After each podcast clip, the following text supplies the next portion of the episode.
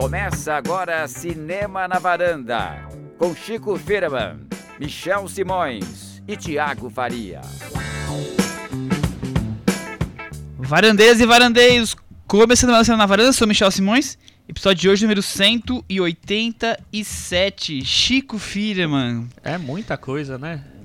O número cresce a cada semana, hein? Gente, se- imagina se a gente tivesse começado na época que a gente se conheceu, Michel. Não consigo. Acho que a já gente tava. já tá no 1 milhão. a gente tinha acabado com os menos, números já, 1 milhão o- e 500, Acabado com os números infinitos. Né?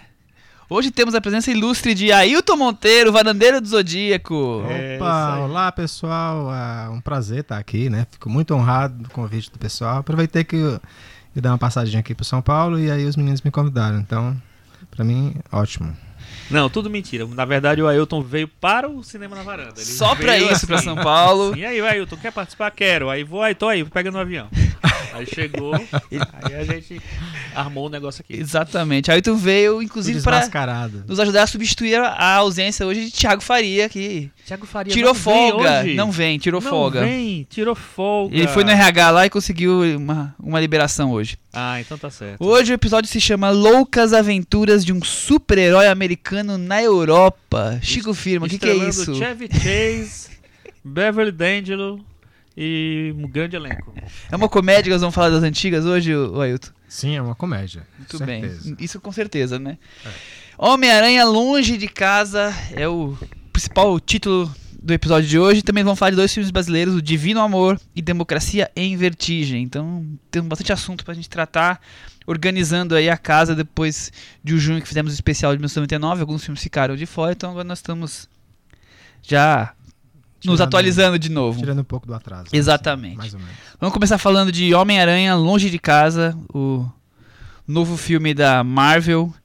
É, filme dirigido pelo John Watts, diretor de 38 anos, americano do Colorado. É o quarto filme dele. Ele já tinha feito o Homem-Aranha anterior, o De Volta ao Lar. E já falou que se, que se a Marvel chamar ele volta no terceiro Homem-Aranha, Exatamente. É, ele tá no pique. ele tá no pique. Ah. Mas a Marvel não chamou, a Marvel nem anunciou qual vai ser o próximo filme dela, né, inclusive. Já, já tá, ele já tá se, se candidatando, né? Exatamente. Muito bem. É, começar com a sinopse, a gente já pode entrar na conversa direto. Peter Parker, Tom Holland, em excursão escolar pela Europa, é procurado por Nick Fury Samuel L. Jackson. para enfrentar novos vilões e se divide entre conhecer cidades como Londres, Paris, Praga e Veneza, conquistar o coração de Zendaya. Não, de Zendaya MJ. não, Zendaya é a Zendaya. É verdade, errei. De MJ. Mary J. De Mary J. MJ, né, no caso. MJ. Não aparece. MJ, que é Zendaya, e salvar o mundo com o enigmático mistério. Jake Gyllenhaal. Muito bem. Nossa, quatro você mandou citar dessa vez. Mas eu sabia que esses aí você não Mas estava. o Zendaya você já, já mandou. a Entreguei já, né? Ailton Monteiro. O que, que você achou do novo Homem-Aranha dentro desse universo? É, só pra começar, assim, o, esse esse pode- filme é, na verdade, nem, nem parece, mas ele é o último filme da terceira série, da, da terceira, Terceira fase da fase, Marvel no né? cinema, né? A gente acha que acabou tudo com o, o Vingadores Ultimato, que tem cara de final mesmo, mas eles quiseram fazer esse apêndice e vão começar a quarta fase só depois. Então esse foi o último filme. Esse, esse realmente finaliza é isso. É. Oficialmente. É, vai Ele saber. até- ele até tem cara de epílogo, né? Porque ele segue a, aquela história. Né? Cita, é muito citada a história da Uhum. morte do, do Homem de, do Homem de Ferro, Tony Tony Stark, né? E a repercussão, né? É, A falta que ele faz. Então, mas o filme ele, a princípio, né? Ele começa com, com essa situação triste, mas ele é um filme bem pra cima, bem alegre. Sim. Sem dúvida. Eu fui surpreendido, surpreendido positivamente, porque o trailer ele não entrega muita coisa, né? Assim, o trailer você pensa que é uma coisa e no fim das contas é outra. E pra, pra nossa alegria, né? pra nossa alegria. Então, é, no primeiro filme eu não tinha gostado muito do Tom Holland. Eu não ia muito com a cara dele. Nesse daí eu já gosto, já simpatizei, eu já achei ele Eu tá. não gosto Tom tá Holland, é tão simpático, tão E legal. ele é muito bom ator também, né? Ele Eu é, que ele, bom ele, ele me conquistou desde o Impossível lá, que ele faz o filme da Naomi Watts e do Ewan McGregor. Eu acho ele, a, a interpretação dele Ele é a melhor coisa daquele filme, né? Não, aquele filme eu acho legal. Eu acho gosto, eu gosto, mas eu acho, que- eu acho que ele se saca muito. É, é daqueles filmes que eu chorei pra caramba. É. chorei bastante. Não, esse é, é, é, tem umas cenas bem emocionantes. E eu acho que o Tom Holland segura muita barra ali, porque é um personagem muito é, precisa pa- passar por coisas muito maduras ali, né? E, e tem que ter um diferencial o ator para poder dar conta disso. Ele naquela época devia ter 13 anos, 14 anos, não sei. Sim, o impossível, né? É. Mas é isso, Chico? É uma comédia romântica adolescente? É, eu acho que eles tentam fazer. é, recuperar um pouco do espírito do filme anterior. Que já, era, já tinha essa coisa do high school, né? Da, da- do filme que se passa no, no- nessa, nesse ambiente de high school. Era uma crítica que se fazia muito aos outros Homem-Aranha, que perdia um pouco dessa coisa do, do Homem-Aranha mais adolescente. Então, esse- é- é- essa nova versão, essa terceira versão do Homem-Aranha pro cinema tem, tinha essa preocupação de, de ter essa, essa pegada mais high school. Então o primeiro é o high school e esse daqui é o Eurotrip, né? Eurotrip, Então, totalmente. Vamos fazer as nossas férias, nosso spring break, é, cu- curtindo na Europa. Então ele tem essa pegada de ser um filme bem leve, bem adolescente mesmo, apesar do, disso que o Ailton falou, de ter essa coisa, essa, esse fantasma né, do, dos eventos do, do Vingadores Ultimato. É um filme bem leve que se- liberta um pouco disso, assim. Eu acho até que podia ser um filme ótimo para começar a fase nova da Marvel, a Uhum. fase 4, mas é, eles acharam que tinha mais a ver porque tinha muita ligação, né, com o, com o Ultimato, então acharam que se- seria mais o, o filme Adequado mesmo. finalizar. É. E aí, tu que mais se destaca aí? Ah, o fato, por exemplo, o Chico falou da, da questão de, de mostrar um, um Peter Parker jovem, né? Bem mais jovem, na, na high school, né? Então, é, eu acho isso ótimo. Ah, até porque, assim, eu acho que os outros filmes, eles não, não tinham, não faziam isso, não. Porque o Homem-Aranha, ele surgiu assim, né? As primeiras, Uhum. primeiras histórias dos quadrinhos do Aranha eram ele na escola, né? Ele era o Uhum. nerd, né? E tudo. E depois ganha superpoderes e tudo.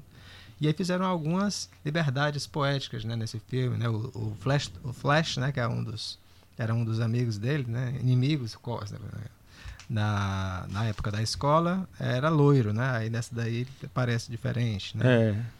É. A Betty Branch é, é morena, aparece loira, né? Então tem um- algumas ah, toma algumas liberdades de, de fazer, mas eu achei bem feliz cada cada da- cada uma dessas liberdades que eles tomaram. É, eu gosto muito do, do elenco. É, com- esse filme agre- dá mais espaço para o elenco é, ter Se chance de desenvolver, talvez, desenvolver os Porque o o- personagens. O outro tinha tanta preocupação de apresentar de novo o herói e inserir ele no universo Marvel que o- praticamente só tinha espaço pro Tom Holland, né, e o Tony Stark, né. No, nesse não, nesse eu acho que tem espaço para vários personagens é, menores lá. O amigo dele, que se eu não me engano é o, é o, o cara, o menino que fez o Rick Baker, né, o, o filme do Taika Waititi. É, a Zendaya, eu acho que ela tá super bem também, como a Mary Jane. É tão legal nessa virada da, da Mary Jane, que é outra- mudança importante em relação aos Sim, quadrinhos, sim, né? sim, uma é uma ruiva que vira uma menina negra. Eu acho muito legal. É, e o. E assim, e a, a Beth também tem uma, é, é uma, uma atriz que eu adoro, que é a Angry Rice, que fez o Dois Caras Legais e que fez um filme de, fix, de ficção científica pós-apocalíptica australiano de 2016 chamado As Horas Finais, que é um filme filmaço, um belíssimo filme. E ela é uma mina ótima, eu acho que ela tem, tem muitas cenas boas. Então, eu acho que, que esse formato de filme de viagem dá muito espaço para ter essa, essa dinâmica de grupo. É, e eu acho que ele funciona bem nisso. A minha, a minha questão maior com o filme, o maior problema. Porque é um filme meio que, na verdade, assim, não, não é um filme que incomoda muita gente, né? É um filme que passa, assim. É porque eu acho que ele é muito grande sem precisar. É um filme que não é marcante, mas também não é. Assim, É. vai ser agradável, né? É, eu acho ele simpático. Ele, o filme todo eu acho ele simpático. Agora, precisar um filme mais de duas horas, assim, sabe? Já é um epílogo, como o Ailton falou. É, é uma história muito simples, sabe? Não, você não tinha que fazer. Eu acho que era tipo uma hora e quarenta, tava ótimo. Sim, E- sim, concordo. Precisava. Eu, eu gosto muito da, da ideia de ser uma comédia romântica adolescente e travestida de tudo que um filme de super-herói já traz, com lutas e superpoderes e grandes vilões. Por outro lado, é, tem isso, né? É uma quantidade de locações na Europa que eles vão trocando de cidade, que fica uma coisa meio apressada, meio até alongada desnecessariamente, eu acho. Eles ficam trocando toda hora de hotel, de cidade. Pra que filmar a Europa inteira, né? Eu, eu também acho que ele, ele se alonga com pouca necessidade, não, não tem grandes explicações. Outra coisa que eu acho curiosa, e eu queria saber a opinião de vocês, é no filme anterior, o Homem-Aranha quase, na minha opinião, vira quase um coadjuvante pro Homem de Ferro.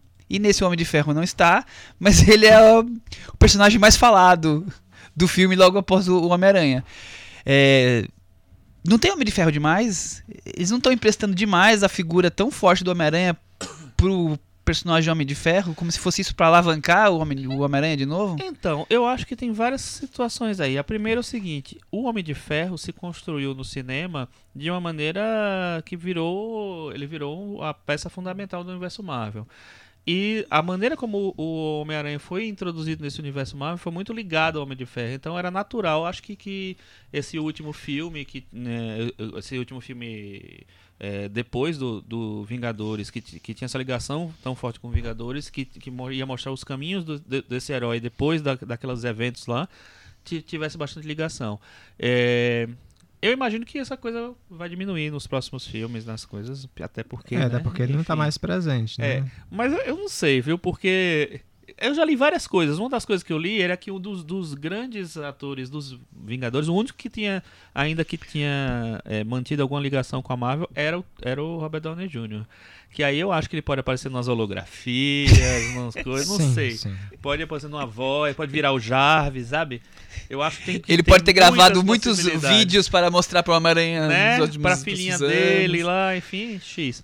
Mas então, eu acho que. E, e também eu acho que também se viu como uma homenagem mesmo para o personagem, pra despedida, citar. Eu acho que seria muito estranho. é, depois de um, de um primeiro Homem-Aranha em que existia uma ligação tão forte entre os personagens, você não passar meio batido só porque o, o cara saiu, né? É, não dá pra simplesmente ignorar, né? Uhum. Mas eu entendo que o que o Michel fala, assim, que ele é muito, muito citado, né? Mas assim, é porque entra também a questão de que ele recebe aquele um, Um óculos, um óculos com e tudo, aquilo Ah, sim. seria uma espécie de continu para dar continuação ao, ao legado do Homem de Ferro. Seria ele? Seria ele ou não seria ele? o né? escolhido, né? É. Então tem, tem isso também. né? Então, mas isso já é uma forma de trazer um argumento pra colocar o- inserir o Homem de Ferro na história, né? E, e manter ele o filme inteiro, né? Quer dizer, não bastaria, por exemplo, só uma viagem de férias em que o Nick Fury encontra o Homem-Aranha e aí tem a questão dos vilões. Tem que ter o Homem de Ferro, tem que ter o óculos, tem que ter tudo em, vo- em volta. Quer dizer, você tem que trazer a- o Homem de Ferro se tornar uma das coisas centrais do filme, né? Quer dizer, é, uma, é uma que sim. decisão Eu acho que tem, pensada. Sim, claro. Eu acho que tem, tem um interesse comercial, você tá, tá ag- agregando mais uma marca pro filme. E tem um interesse, acho que de narrativo mesmo, de prolongar um personagem que estava muito ligado a, a esse, a, a- a entrada desse segundo personagem da Marvel. Mas é, vocês não acham que o filme tem mais Peter Parker do que o Homem-Aranha e que isso não é um ponto positivo? Assim, Eu acho, Sim, eu sim. acho que isso é bem interessante também, porque é, quem acompanha é, quadrinhos do, do Homem-Aranha sabe que é, é muito é, é quase tão importante quanto o Homem-Aranha é o Peter Parker nos quadrinhos. Sim, humaniza É, aquela coisa. É né? como os quadrinhos dos X-Men ou do, a- dos Novos Titãs ADC, que são que muita, muito da, do cotidiano dos, dos personagens, além do, de- do super-herói, né? ele está presente. E eu acho que isso que chamou muito o público e que fez a fama desses grupos e desses heróis. É, e eu acho que esse filme tenta respeitar um pouco isso. Eu acho bem interessante mesmo. E uma outra coisa que eu, acho, que eu achei, é, assim, quando eu, eu vi que o vilão do filme ia ser o Mistério, que é um dos personagens mais fraquinhos, vamos dizer assim, né, da, desse mundo do Homem-Aranha, porque é um, é um personagem vilão meio ridículo escalão, quase, né? É. ele visualmente já é meio, meio, meio ridículo, assim. E aí, assim, você sai daquele contexto dos anos 60 onde ele surgiu, fica um pouco mais ridículo ainda, porque você fica um personagem velho. Eu acho que eles conseguiram dar uma atualizada muito interessante no personagem. Ficou um personagem curioso, ficou um personagem com umas motivações interessantes. Eu, eu gostei da releitura. E achei que o Jake Gyllenhaal tá mandando, mandando bem. Apesar de me parecer que ele não conhece nada de universo Marvel, de quadrinhos, de nada, eu acho que ele conseguiu embarcar ali, achar uma linha e, e E, eu acho bem. que foi a primeira vez que eles citaram a história da Terra 616, não foi? É, foi. No- no- nos filmes da Marvel. É, né? eu acho que sim. Que Eu acho te- que. que a Terra, na, na- Marvel tem a história do multiverso, que foi criada pelo Alan Moore, né? O Alan Moore, quando ele foi. é, fez as histórias do Capitão Bretanha, né? Bretanha? Uhum, Britânia? Britânica. Brit... Não, Britânia. Capitão Bret... Capitão Ih, Bretanha. já esqueci. Aí É, ele tem. criou o multiverso, né? Trouxe o multiverso pra Marvel e aí disse que o universo dos personagens da Marvel seria o, o- a Terra 616. Exatamente. Aí seriam out- haveriam outras, né? Outros universos. Quer dizer que tem muito mais alternativos. vir, né? Não sei. Não, é no, no- naquele do Aranha. Aquele do Aranha, aquele desenho animado do Aranha, né? Animação. O Aranha Verso? Aranha Verso, né? Já mostrava isso aí, o diver- universo. Sim, é verdade, é Ah, verdade. sim, É, Tá verdade. conectado nisso tudo, né? É. Vamos trazer a nossa opinião feminina agora sobre o filme do Homem-Aranha? Tá chique, E aí, elegante, e aí, Cris? Então, eu acho que o Homem-Aranha, ele tava. Ele criou um ambiente bem teen, vamos dizer assim, né? O, o amigo, a, a Zendaya, né? Como a, a MJ e tal. Então, uma coisa que eu achei interessante é que foi uma tentativa de trazer um, uma nova estrela com uma cara mais. com uma, com uma faixa etária mais Marvel, que é o Jake Gyllenhaal. E eu até achei que o, o, o vilão dele ficou interessante, assim. A, a, a premissa do superpoder dele deu, deu ares grandiosos, assim, né? Coisa de, de eles estarem fazendo essa Eurotrip, né? Deu, deu cenas bacanas, eu achei. Deu, deu, deu um contexto deu um contexto legal, interessante pro filme. Mas eu concordo plenamente pro Chico. Não ter necessidade dessa, da- da- desse tamanho do filme. É- é, até, até por uma temática mais leve, ele pode ser menor. Quando você tá pensando em Vingadores, 450 personagens, 400 su- subtramas, você ter que dar, dar luz para cada um do, de atores tão grandes, né? Então você não pode escapar ninguém. A gente até entende um filme de três horas, quase. Agora, um filme desse, que, que é uma história menor, mais leve, podia manter a tradição desse tipo de filme e ter uma hora e meia, perfeitamente. Eu acho também. Eu acho que não precisava. Eu acho que eles têm, têm que se livrar desse negócio de, de, de- de- de querer impor uma certa grandiosidade com tamanho. Não, porque isso não é, não, não faz um filme ser. E aí eu acho que o filme tem uma barriga, o filme é todo ágil, é todo interessante e tal. É, eu acho que ele tem uma barriga justamente depois de uma hora e pouco do filme, quando e justamente quando ele vai pra ação, porque o, o pessoal não. Cadê a edição? Corta não, não um tem. pedaço, não- a edição ali não tá trabalhando muito forte, não. Né? Quem que gosta de uma edição, né? Não é? Não, e eu, eu achei que, que. Mas eu, por outro lado, eu achei que o vilão do, do, do Jake Gyllenhaal tinha potencial, assim. Tanto, tanto no filme quanto no, no, no bastidor, na divulgação. Eles tentaram recriar esse ambiente de amizade que o personagem do. Do Tom Holland tinha com o Downey Jr. No, no, no- na tela, eles tentaram recriar ele com o Jake Gyllenhaal no- nos bastidores das divulgações e tal, todos amiguinhos e produzindo memes e tudo mais. Então foi interessante para a divulgação do filme. Mas o, o, o tamanho totalmente não, não justifica de jeito, de jeito nenhum. Re- Recapitulando, acho que todos gostamos da, desse começo. Todo o envol- envolvimento do Peter Parker, digamos assim, na história, né? Todo o envolvimento com os amigos, toda a viagem, a, A motivação a motivação dele, a romântica. motivação dele é- Agora, é eu não sei legal aqui, isso. eu, eu, eu- eu confesso que eu, eu cheguei aqui não, não exatamente no começo tal, mas eu tô estranhando muito, não sei se é eu que perdi esse ponto do Ailton falando da Marisa Tomei. Eu Não, perdi não falou isso, né? ainda, Perdi ainda isso? não. Ah, que bom que eu tô aqui. Então eu, eu já jogo na mesa que eu queria saber o que, que ele achou desse, desse, desse plot aí. É, é divertido. Assim, é inusitado. Desde o começo, quando a gente viu que a, a tia May seria a Marisa também, né? É porque a imagem da tia May que a gente tinha... Aquela quadrinhos, vovozinha, assim, né? Aquela velhinha, né? E É. toda, aquela velhinha E a coisa mais legal do outro, do, do outro filme era o reencontro do casal de, de Só Você, né? De Only You, né? Era maravilhoso. Ah, é verdade. Mas eu tomei Robert Downey Jr. Ah, sim. Eu não lembrava mais desse filme. né? Não, é, então, eles, é, é o mesmo casal, então é, é o grande. Um, um grande momento do filme, dos filmes anteriores do, do E, a- Homem-Aranha. e agora ela arrumou um namorado novo. Pois é, não sei se a gente Então, deve dizer. Eu não, não- eu não, não, não sei se eu gostei tanto. mas eu achei que engraçadinho. É, mas assim, pra mim o par romântico do filme realmente é o, é o Tom Holland e a Zendaya. Eu acho muito legal essa estrutura de, de filme adolescente, de querer o, o menino ficar planejando. É, então, o porque a gente tá falando aqui que é, o filme às vezes ficava meio. O personagem ficava meio sem personalidade porque ficava a sombra do Homem de Ferro.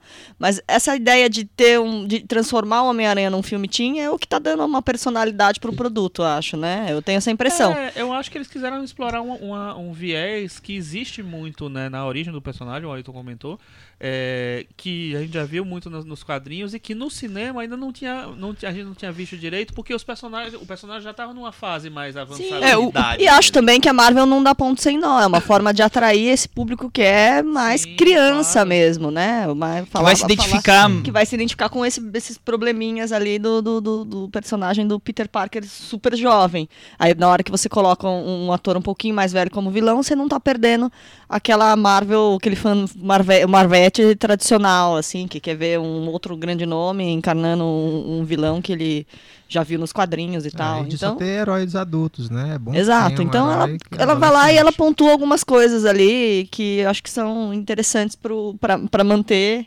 o, o universo lá vivo. Agora, não dá para manter o universo vivo durante tanto tempo, gente. Muitos minutos.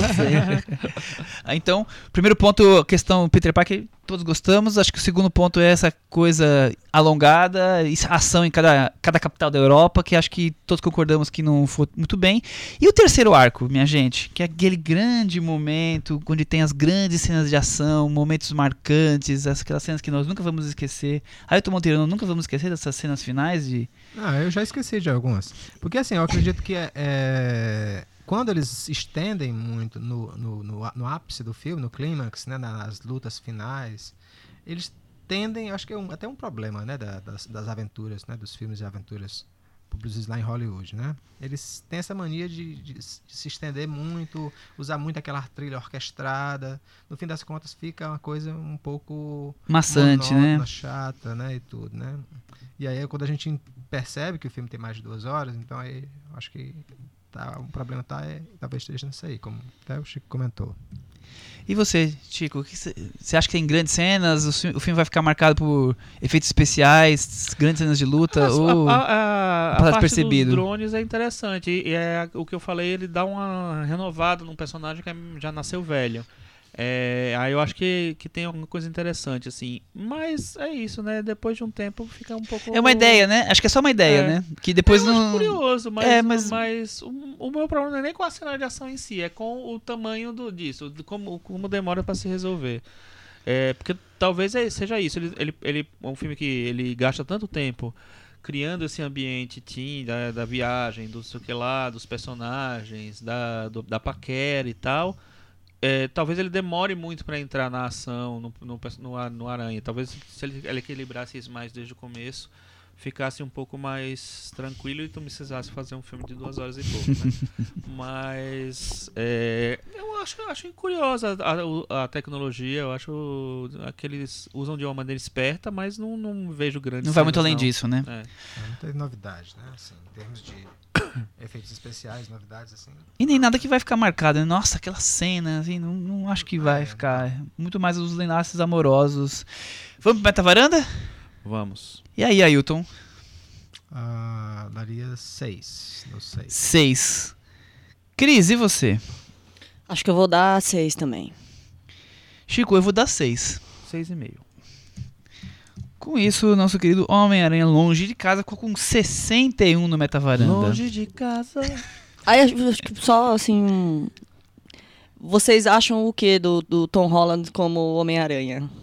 É, é o, é, o, é o segundo lugar? É o segundo lugar? Pra mim é o segundo lugar, depois porque o Tobey Maguire Eterno, né? muito maravilhoso. Todo, infelizmente, sempre, eter- É. sempre será, né? É, acho que o, o Tobey Maguire, ele conseguiu unir o que nós imaginamos do Peter Parker com, com a coisa do, do novo e de filmes muito bem dirigidos. É, o, que- o que nesse caso a gente já... Não são filmes... Pelo menos o, o anterior eu não acho tão legal. Essa coisa dessa sombra do Homem de Ferro. Por mais que o Tom Holland seja muito curioso, ele tá aí se, se marcando aí como o novo... É, eu, gosto, Homem-Aranha, eu né? gosto do Tom Holland. Eu gosto, como eu falei no, no começo, eu gosto do Tom Holland. Eu acho ele um, um ator promissor. Mas eu, o- acho que também a pegada desse, desse novo Homem-Aranha é uma pegada muito mais de adolescente, de brincadeira, de, de sabe, de. Tá virando o Shazam da Marvel? Então, não, não, o Shazam tá virando Homem-Aranha, talvez. Isso, isso. Mas o. Então eu acho que ele exige menos. O. O, o Tobey Maguire, ele já passa por umas provas dramáticas desde o primeiro filme. Então, eu acho que é, é um personagem um pouco mais complexo. Esse daí ainda tá. Ele ainda é muito adolescente. Então, É, não sei, eu, eu acho que o Tom Maguire ele exige mais no- no- na, na versão do Sam Raimi. Enfim. Isso. E aí, Hilton? Sim, sim, concordo. É, como eu falei antes, eu, eu no, começo, no primeiro, eu não gostava muito, né, da, da- do Tom Holland, a escalação dele como, como Peter Parker, mas que nesse filme eu já, já aceito e gosto. Já acho um personagem, um herói, um, um ator bem, bem legal, bem interessante. Muito bem. Vamos partir então para Brasil no futuro. Divino Amor, filme dirigido pelo Gabriel Mascaro, Mascara, não sei como é Acho que é. Mascaro. Mascaro, né? Diretor de 35 anos, pernambucano. É, acho que nós nunca falamos de nenhum filme dele aqui. Inclusive o Boi Neon acabou estreando. Nós já, já tínhamos o podcast, mas na época do Oscar acabamos acabou escapulindo da, da nossa das nossas pautas. É o sétimo filme do Gabriel Mascaro. Então ele tem desde é o documentos. sétimo É, filme? desde documentários como o Caramba. KFZ 1348, Um Lugar ao Ah, Sol e tá. Avenida Brasília, Form... Avenida Brasília Formosa, Uhum. Domésticas e os dois, É os verdade, outros dois tem longas de ficção, que é o Vento de documentários, Agosto e o Boi Neon. Ailton, você gosta do cinema do pernambucano Gabriel Mascaro? Gosto, embora goste mais do, do Ventos de Agosto e do, e do Boi Neon. É, mas é uma continuação é, do trabalho dele muito interessante, né? E, e neste aqui ele tem uma preocupação política, né? A gente está vendo um cenário é, mais quase de- de Distopia. Distopia, obrigado. Então, é, ele trouxe essa influência que, que, a, que a bancada evangélica, que os evangélicos vêm trazendo para a política atual, né? Sociedade atual, e essa visão do futuro de como é que seria é, o Brasil é, governado né, pela- pelos evangélicos, né? Muito bem. Chico, e você? Antes de a gente falar exatamente do filme, falando da carreira dele. Então, o Boi Neon é um filme que eu gosto muito, gosto bastante, assim.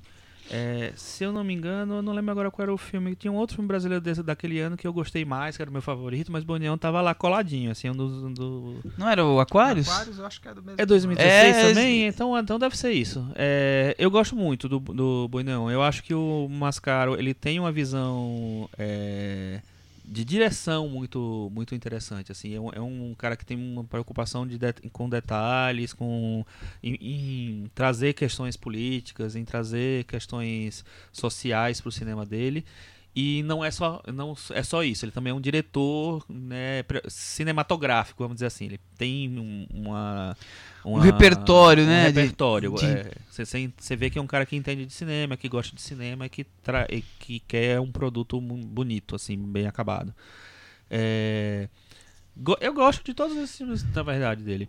O Domésticas eu acho um filme bem interessante e tal. O... Acho meio aberto, na verdade. Acho Curioso que o um- ele deu a câmera pra, sei lá, cinco adolescentes pra gravarem as domésticas das suas casas, né? E aí depois ele montou esse material. É, Eu acho as ideias muito interessantes dos documentários Sim. dele. Eu, eu só vi o Domésticas dos documentários, Uhum. mas eu acho que, por exemplo, o primeiro dele, que é o KFZ, ele foi atrás de todos os donos de um carro. Né? Que é, essa Aham. placa é de um carro e ele vai seguir e entender a vida de cada um dos donos desse. Acho que era- deve ser um Fusca, alguma coisa assim. Então, eu acho as ideias muito curiosas na Uhum. parte dos documentários. E aí, quando ele entra nos longas, eu acho que aí ele vai aperfeiçoando, porque ele tem esse repertório cinematográfico. na ficção, né? Na- na- quer dizer, longas não, todas são longas, na ficção, é. É. E ele traz é, é, coisas genuínas brasileiras, então O Vento de Agosto e o Neon são filmes passados fora das metrópoles, né? É, filmes que têm ah, uma, uma abordagem de sexo muito curiosa, ele sempre tem o sexo como um dos temas nos seus filmes. É, mas não só isso, né? Quer dizer, o Boi Neon é um, é um cara no meio de um rodeios que quer ser costureiro e, É. e qual essa relação quão antagônica essa relação, né? Você consegue Uhum. ter, ser sentimental dentro de um ambiente tão é, barrento, Uhum. viril. Quer dizer, é, eu acho que isso aqui é um cineasta bem promissor, né? Já, já- nem só promissor, já tá aí já, Já tá aí, fincado, é. né? Os, os filmes dele passam nos festivais lá fora, quer dizer, Uhum. o, o Divino Amor passou em Sundance e em Berlim, mas os outros filmes, o, o Boneão foi premiado, o 20 de Agosto passou em Locarno, quer dizer, ele tá aí sempre em destaque, já é um dos maiores expoentes aí do cinema brasileiro Eu acho. lá fora. Eu acho também. É, eu gosto. E o Divino Amor agora? Vamos falar de Divino Amor? Então vamos pra sinopse? Brasil 2027. O Estado laico deu lugar a um país cristão. A escrivã Joana Dira Paz. trabalha num cartório, mas tenta de tudo para que os casais em crise não sigam para o divórcio. Inclusive levar os indecisos para uma terapia pouco ortodoxa, no grupo Divino Amor. Focados em ter filho, tudo balança quando ela e o marido também entram em crise conjugal. Marido Júlio Machado. Muito bem. E aí, Chico, o que você achou de Divino Amor? Achei bem curioso. Eu gosto muito de ficção científica, né? E gosto muito dessa ficção científica diferente, né? Não é uma ficção científica de cenários, de efeitos especiais, até porque eu, acho que tem uma- um trabalho, né? Mas em relação a, esse- a- isso, mas não é um não é um, um filme de ficção científica clássico, né? É mais uma ficção científica conceitual. Só tem algumas É. coisinhas que transformam ele numa ficção científica, É, né? e eu acho que ele busca, por exemplo, ele busca cenários, ele busca é, o, o, os- o prédio onde ela trabalha, né? Tem, a maneira como ele, que ele enquadra as coisas, então ele dá uma, ele tenta dar uma, é, sei lá, configurar essa, essa, essa coisa futurista de uma maneira menos óbvia. É, eu, então eu, eu gosto, de cara eu já, já, já, já sou simpático com essa ideia.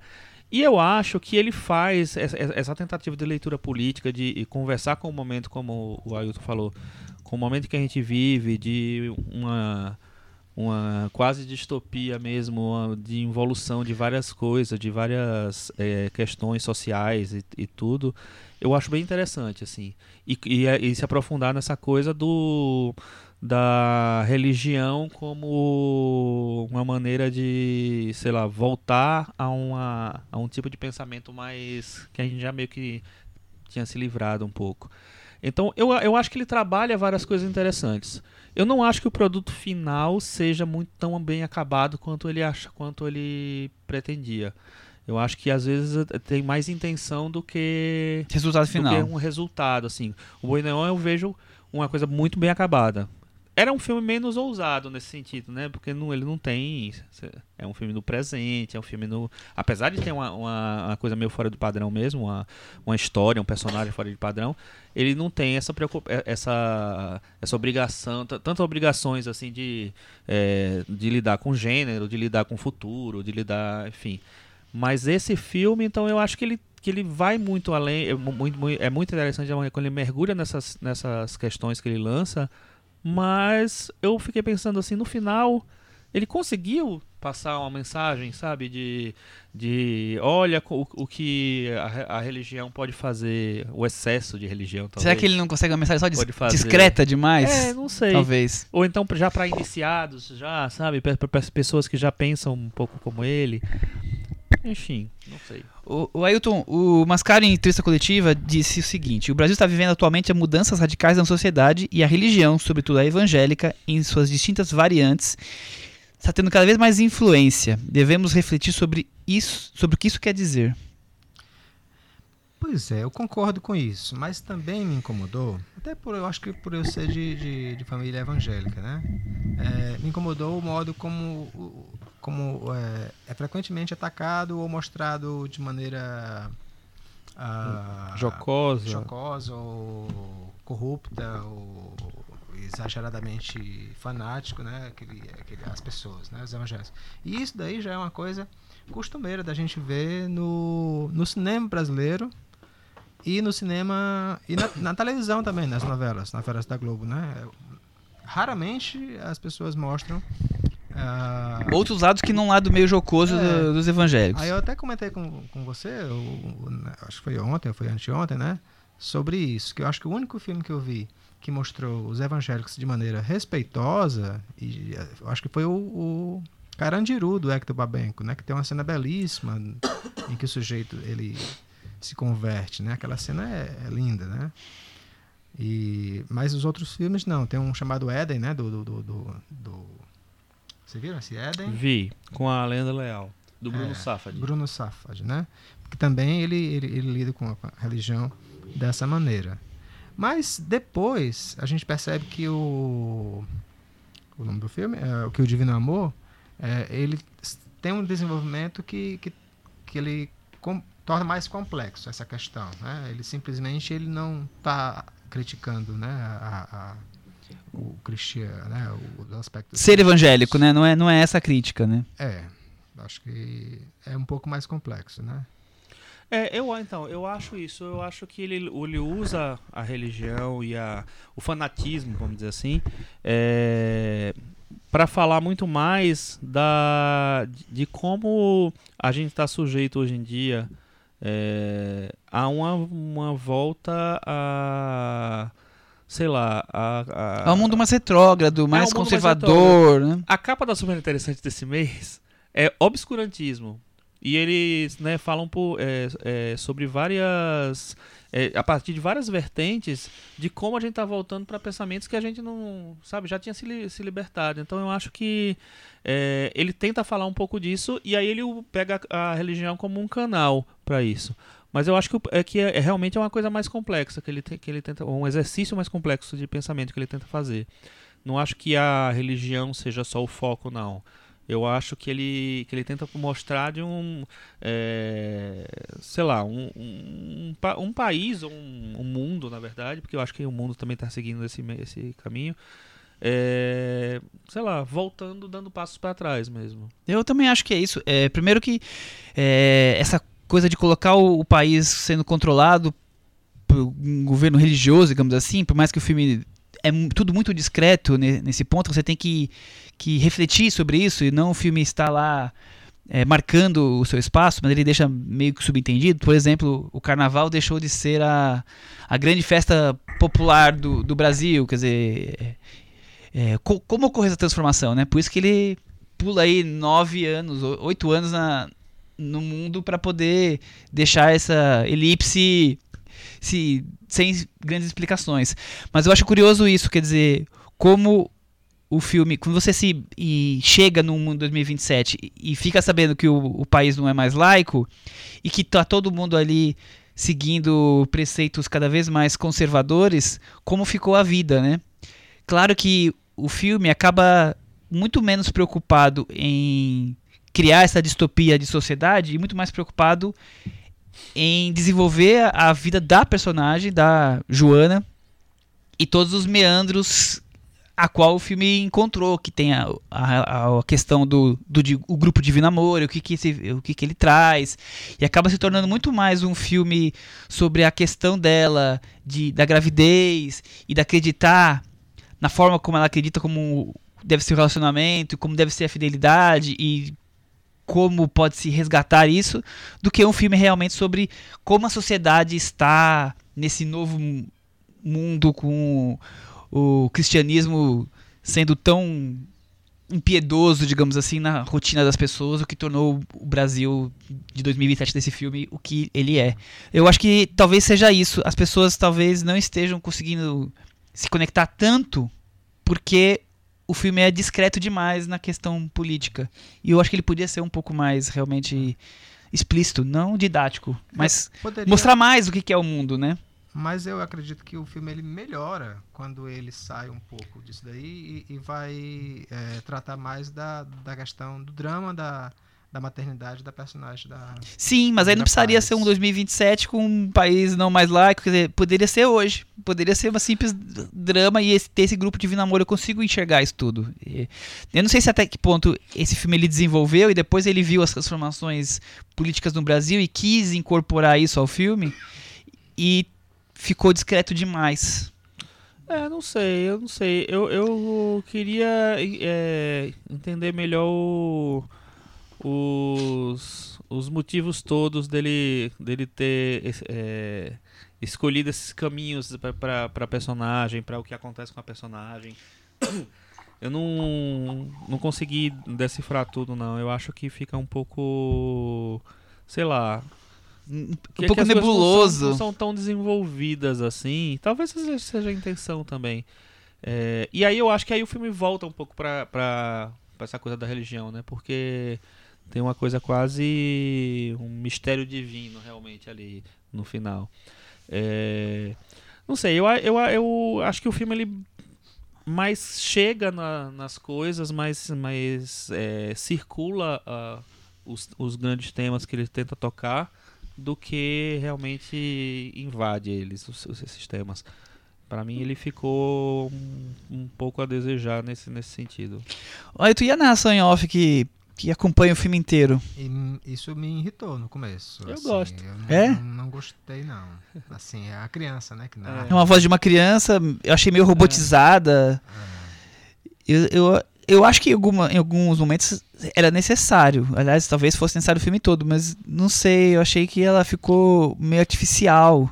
É, pareceu necessário para fazer as costuras, né? Narrativas. As né? explicações, né? As Mas eu acho que explicações, eu acho que o principal impacto que tem é justamente de dar essa, esse tom de, de distopia, de distância, de aí eu acho que ele consegue dar um- uma, uma coisa de, de ficção científica mesmo, sabe? Colocando uma criança que você vê claramente que não é um ator, é uma criança que ele botou pra na- ler ali.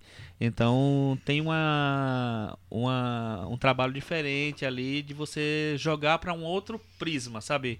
Então eu acho que isso pra mim funcionou assim. Pra mim me, colocou no no eu, sei lá, ficou claro que era um negócio diferente, que não era um- uma crítica social, só isso, uma crítica social sobre o que, tá, o que o Brasil está vivendo hoje. Eu quero jogar para um negócio diferente, e eu acho que ele joga. E outra coisa que é muito interessante, que talvez a gente possa perder, gastar alguns minutinhos, é a questão da infertilidade, né? O filme também trata da infertilidade. Eu acho que resgatando cinema ou cultura pop de forma geral, a infertilidade normalmente é sempre ligada à mulher e aqui tem uma questão do homem, né? É, os tratamentos e toda a questão da gravidez. Vocês acham que ele consegue tratar esse tema? Não é um tema que está toda hora recentemente em discussão, né? Eu acho que ele, que ele tenta casar com, os, com as- a- a- os, os temas que ele lança. Então eu acho que a infertilidade tem, tem vários, várias leituras possíveis ali. E uma delas é tipo assim, que o homem vol- volta tanto pra trás que ele perde a, a- que ele vira uma coisa infértil mesmo. Infértil no sentido geral. Tipo assim, ele não consegue produzir mais uma, um pensamento, uma coisa, porque ele tá muito preso a um, sei lá, a a valores que passaram já, talvez. Não sei. Eu acho, eu, eu acho que ele que, que é uma a- pode ser meio tortuoso o caminho dele, mas eu acho que tem, tem essa in- a intenção de dizer assim, é, nós chegamos a um ponto em que nós não nós somos pessoas inférteis. A gente serve para quê, sabe? É, não consigo, que, não conseguimos mais produzir nada que vale a pena. E você, É Ailton? interessante essa, essa analogia, né?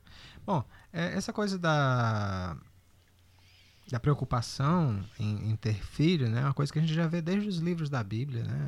Da Abraão. Desde sempre, né? Sara, E tudo.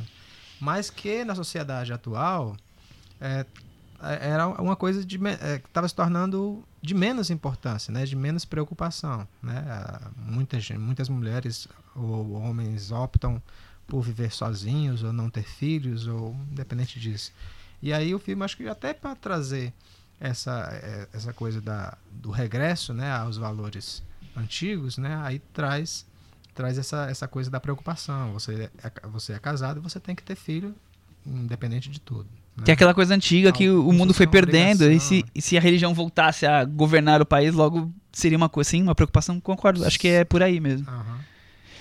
É, tem muita gente tentando fazer link com duas séries muito atuais, que é Black Mirror e Conto de Aya. Vocês enxergam algum alguma correlação? Eu acho que as pessoas ficam, achando que tudo que é diferente, tudo que tem um pé na ficção científica, no mistério, é Black Mirror, né? tudo. É impressionante. Eu não consigo tudo- ver nada Ah, de Black Mirror Black nisso. Mirror, gente. Esquece Black Mirror. Ah, meu Deus. Eu ainda o Conto de até consigo imaginar. O Conto de Aya seria Não, um divino amor levado à enésima potência o da conto de violência. Aya é uma distopia, então Sim, eu acho sim. que tem tudo a ver. Acho que tem. Mas Black Mirror, mano, tudo, tudo é Black Mirror. Eu já tô com É, eu preguiça nunca, disso. Nunca vi conto de ar, então não sei nem. Então não tem muito o que comentar. É, antes da gente ter uma cidade de ir pro drive-thru da oração, vamos pro Meta Varanda? Sim, Eu essa vou história do drive-thru drive-thru da oração, né? Quando vocês disseram, né? Você e a Cris falou que existe aqui em São Paulo. Existe não só em São Paulo, em Brasília, tem em vários lugares. Existe? Existe isso. Eu fiquei assim, Aqui pertinho, mas- Chico. Sério? Pertinho da varanda temos um drive-thru da oração, né, Cris? Olha, interessante isso, porque eu vi isso justamente como como é, é essa intenção dele de dizer que as coisas estão tão diluídas que agora você passa num, num drive-thru para receber não. uma- um Pois é, passe. você imagina alguma coisa É. absurda, né? É. Essa coisa assim. absurda já pensaram, já existe há mais de décadas já, gente, em vários Que que lugares. É isso, Jesus. Jesus. Jesus! Mas enfim, né? Meta varanda. Chico, agora você vai começar. Seis. E você, Ailton? Seis também. Nós estamos hoje no, no dia do 6, hein? Eu também vou dar nota 6 e com isso o Divino Amor ficou com 60 no Meta Varanda. Ele se segurou pra não cair, mas tá aqui pendurado. Pendurado não, está aqui na varanda. O Homem-Aranha ficou com quanto? Com 61, Nossa. um acima. Vamos seguir no Brasil, vamos resgatar um pouco, já que estávamos falando da política presente e futura, vamos falar um pouco da política passado mais recente possível. Filme dirigido pela Petra Costa, Democracia em Vertigem. A Petra tem 36 anos, brasileira. É, o filme passou no, em foi comprado pela Netflix e teve o seu lançamento mundial em junho. E aí tem causado é, bastante opiniões ao longo do mundo, porque como a Netflix lança, todo mundo vê, né? É, o terceiro filme dela. Antes ela fez um curta chamado Olhos de Ressaca e os dois longas Helena e Homo e a Gaivota. Antes de falar do filme, falando da carreira, Petra Costa. Você tinha visto antes tudo, nada? Viu Chico? Helena, viu o Homem a Gaivota. O Helena é um filme que eu acho bem interessante, assim, é, muita gente não gostou, achou que ela que ela é, usa muito a história da irmã dela pra, sei lá, causar uma comoção em relação a ela mesma, se aproveita da história da irmã dela. Foi uma acusação que parecida até com, com o que o João Manuel Salles recebeu na época do Santiago, né? Tipo assim, olha, tá querendo pagar de bonzinho em cima da história do cara, da vida do cara, da e da sacanagem que ele fez com o cara. Mas enfim, então teve essa acusação, vamos dizer assim. Mas eu acho que é um filme que precisava, para ela faz, falar sobre a irmã, eu acho que ele precisava ter um formato um pouco mais íntimo mesmo e pra mim funcionou. Eu acho um filme interessante. Eu não acho um filme um grande filme, mas eu acho um filme interessante. É, E o, o Homem e a Gaivota já, já tem uma certa é, distância. Não sou tão, Não é tão fã assim. assim. E é um filme co-dirigido, né? Isso. Ela, É. ela é uma cineasta alemã, não é É, isso? exatamente. Não é sei assim. se ela é alemã, mas ela é europeia. com E já é um filme falado em, em outra língua, então tem, é, assim, talvez seja menos Menos pessoal. espo- espontâneo Ah. mesmo a relação, né, de- dela com os personagens e com, enfim. E você, Ailton, o que, que você tem da carreira dela? Eu não, eu também só vi só o- esses dois filmes, né? Antes do, do- do Democracia em Vertigem. Só o. Só o tem dois, ela Helena. tem um curto e tem esses dois filmes. Ah, isso, né? Então pronto. Então só vi só esses. Só os longas dela. E gosto, eu acho. Eu gosto mais do Helena do que do, do que o Homem Gaivota. E. Mas eu acredito que o. O Democracia em Vertigem foi um filme, o filme mais, mais importante e mais feliz dela. Ah, com certeza, o mais importante, sem dúvida nenhuma. É, eu tenho, eu também gosto do, do Helena, acho o Homem Gaivota. Eu, eu, eu gosto também, acho o filme curioso. O que, o que eu vejo no- nos três filmes dela com uma característica muito forte é essa é, presença constante dela mesma dentro dos filmes e essa intimidade que ela coloca nos filmes. Eu acho que já tá se tornando uma marca registrada do cinema dela. Claro que o Helena era muito forte por isso, porque ele estava falando da, da irmã dela, usando imagens de vídeos caseiros de família, né? Pra quem não sabe, Sim. Helena é a história da irmã que se suicidou com, se não me engano, 13 anos, né? Não, não, acho que ela era... era Então, Não, a ela- então, velha. ela então a era- Petra tinha 13 anos no filme. eu acho que a Petra deve tinha ser 13 isso. anos, porque o, o- a, a menina tinha se mudado pra Nova York. É verdade, é tentar ser verdade. Então a. Petra tinha 13. É. Então é. Ela sempre coloca. é, se- o Ômega Volta não, mas assim, ela sempre coloca uma coisa muito intimista, muito dela. Ela está ali nos filmes sendo personagem ou não. Eu, eu acho isso curioso, eu acho isso que já está se tornando uma marca dela. E É. sempre que tem alguém que tem uma marca, eu, eu destaco. Eu acho que é uma marca dela com certeza, mas ao mesmo tempo eu acho que é uma tendência do documentário, né? Do filme documentário de cada vez mais você se, se o, o cineasta se inserir. Eu acho fazer um que tipo de programa de TV informativo, é né? claro que, que, que é, muda de cineasta para cineasta, na maneira como você constrói o filme. né? Enfim, a partir do momento que você tem- coloca uma narração no filme, tem, é diferente de você aparecer no filme conversando com o personagem e tal. Então, mas eu acho que tem, uma, tem isso. E o, o documentário brasileiro, né, recente, dos últimos, sei lá, 10, 15, 20 anos talvez, tem muito isso, né? O, o Eduardo Coutinho era um, cara que ele se jogava no filme dele de uma, numa, de, totalmente diferente da, Sim, da Petra, diferente. mas assim, ele ele estava muito presente no, na- no filme dele na relação com as pessoas que ele, que ele encontrava, que ele conversava. O, o João Moreira Salles, que, a eu falei, né? Fez o Santiago, que é um filme que é super íntimo também. É, fez agora o filme sobre a mãe dele, né? E tal, Do que é Intenso o- Agora. Intenso Agora, que também ele se, se coloca muito presente. Então, eu acho que o cinema de documentário brasileiro, principalmente dos últimos tempos, é quase que obrigatório você aparecer. Sim, mas, mas eu É. acho que, por exemplo, nesses filmes aí, eles se colocavam a, a favor da, do tema ou do personagem que eles estavam retratando. O que eu acho da Pedro, talvez seja a diferença, é que daqui a uns anos, quando ela tiver feito uns 10 filmes, eu vou ter a sensação que eu vou ser amigo dela. Tanto que eu, que eu acho que eu vou conhecê-la, porque ela, ela se coloca no filme e não ela entra no filme pra fazer o filme divulgar. Eu acho que esse que é o, o diferencial. É como se ela tivesse. Eu vou tratar de uma coisa da minha vida agora aqui e vou fazer um filme, sabe? Eu, eu acho que tá sendo mais pessoal do que.